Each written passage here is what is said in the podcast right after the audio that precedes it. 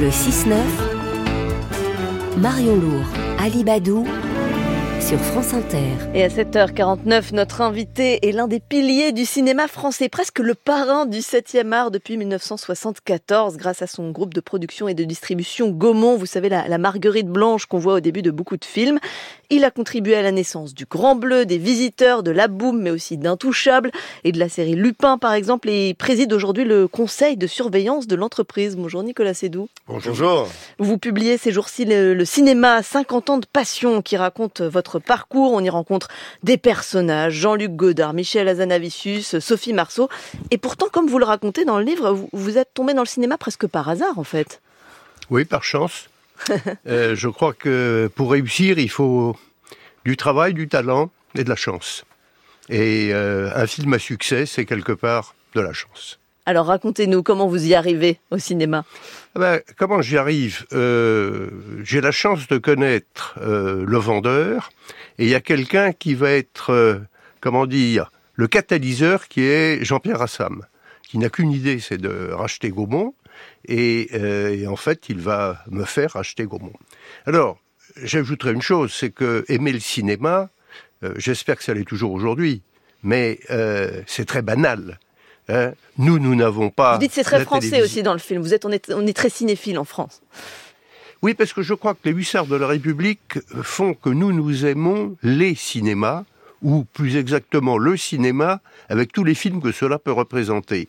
Il est vrai que euh, aux États-Unis, euh, c'est plutôt uniquement euh, de la distraction, alors que le cinéma en Europe, euh, j'irais de Bergman à Visconti en passant évidemment par tous les Français, euh, c'est un cinéma qui est à la fois un cinéma populaire et un cinéma de réflexion, et l'un va avec l'autre, et l'un ne va pas sans l'autre. On ne peut pas limiter la littérature euh, à Victor Hugo, mais on ne peut pas exclure Victor Hugo de la littérature. Mmh. C'est-à-dire que je voudrais aussi que chacun comprenne que le grand film populaire, euh, eh bien, c'est ce qu'il y a de plus difficile à réaliser. Et quand j'entends euh, mais ça, c'est un film d'auteur, comme si les autres films n'avaient pas d'auteur, comme si les livres n'avaient pas d'auteur. Alors parfois, euh, c'est pas nécessairement le réalisateur. Euh, premier film très connu, c'est quand même Le Voyage dans la Lune de. Et oui. j'ai l'impression qu'il y a un petit Jules Verne juste avant. Voilà.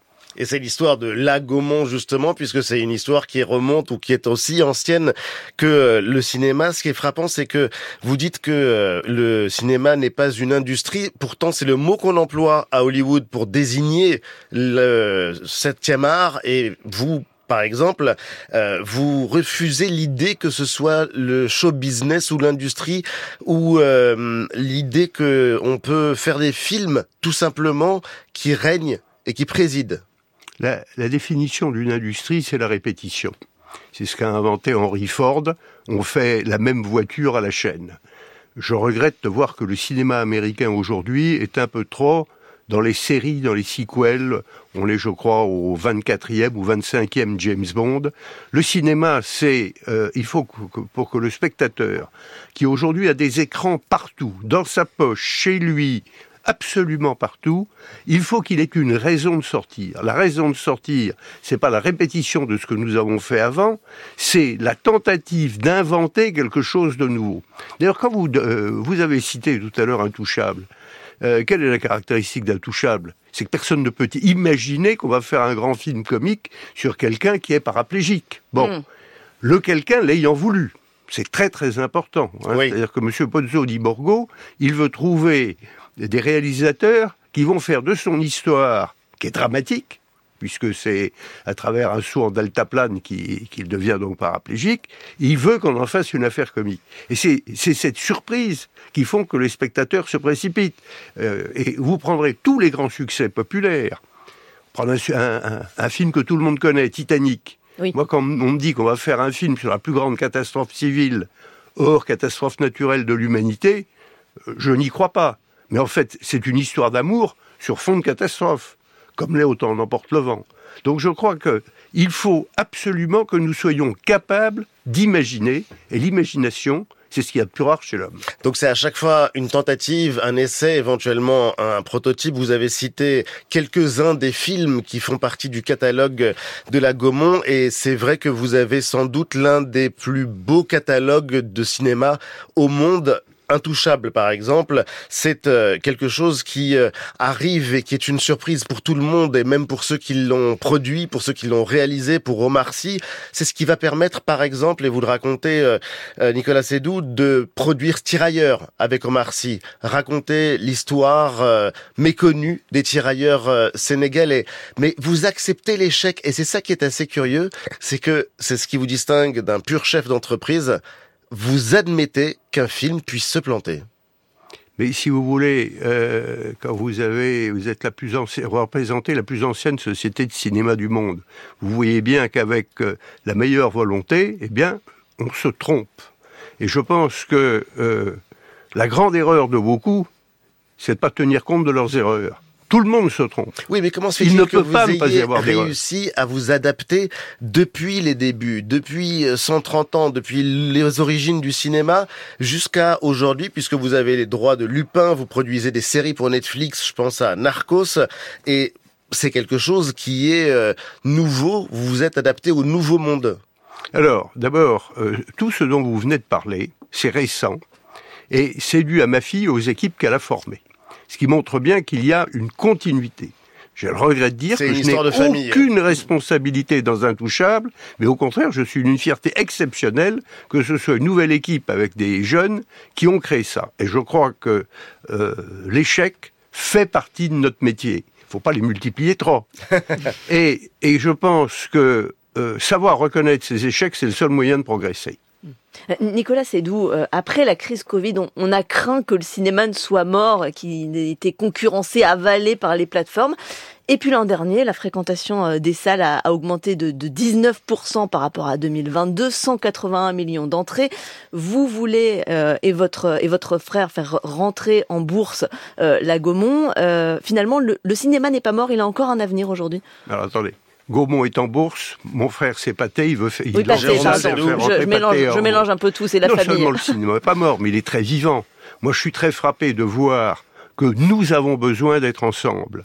La dernière Coupe du Monde, il a fallu agrandir les stades qui avaient été faits 30 ans auparavant. Aujourd'hui, les zéniths sont trop petits, il faut qu'ils soient plus grands. L'homme a besoin de voir l'autre, et ce qui attire le plus de spectateurs, c'est le cinéma, bien avant le football professionnel, bien avant le théâtre. Et donc, les spectateurs sont revenus en 2023 et ils, seront là parce que je pense que nous avons besoin de partager ensemble des émotions. Est-ce que vous continuez de soutenir ce modèle de production euh, du cinéma français qui permet de financer toutes les productions françaises, y compris avec euh, les tickets d'entrée pour les films étrangers? Euh, ça marche, ça permet effectivement de financer beaucoup le cinéma français et en même temps, on se dit parfois, il y a trop de films qui sortent le mercredi, il y aura forcément de la casse. Euh, ce modèle-là, il tient encore d'après vous? Ce modèle-là tient encore. Quand on dit il y a trop de films, j'en fais un peu partie, la question est de savoir lesquels on supprime.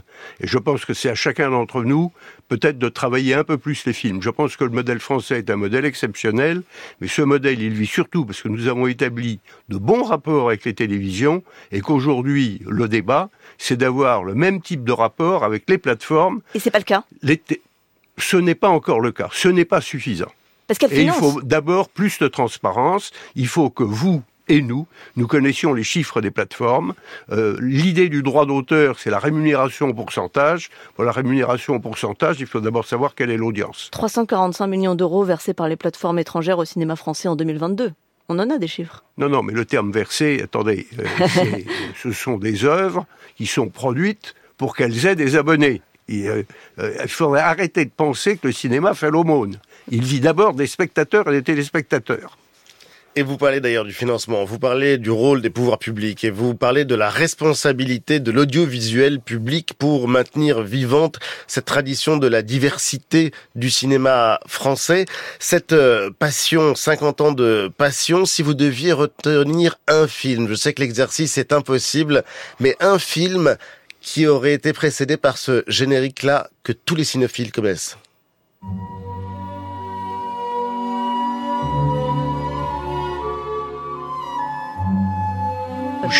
On va donc, on va donc citer le Grand Bleu. Le Grand Bleu, puisque vous avez participé euh, longtemps à l'aventure de Besson, depuis Subway en 1985 jusqu'à 1999 quand il est parti vers d'autres euh, aventures. Le Grand Bleu. Le Grand Bleu, et en plus vous avez vécu une expérience traumatisante de plongée au moment du Grand Bleu, mais c'est une autre histoire. Il y a énormément de choses dans ce livre. Vous avez aussi apporté l'opéra sur grand écran et on a vraiment eu énormément de plaisir à vous recevoir. Euh, Nicolas Sédou, le cinéma 50 ans de passion, c'est publié chez Gallimard.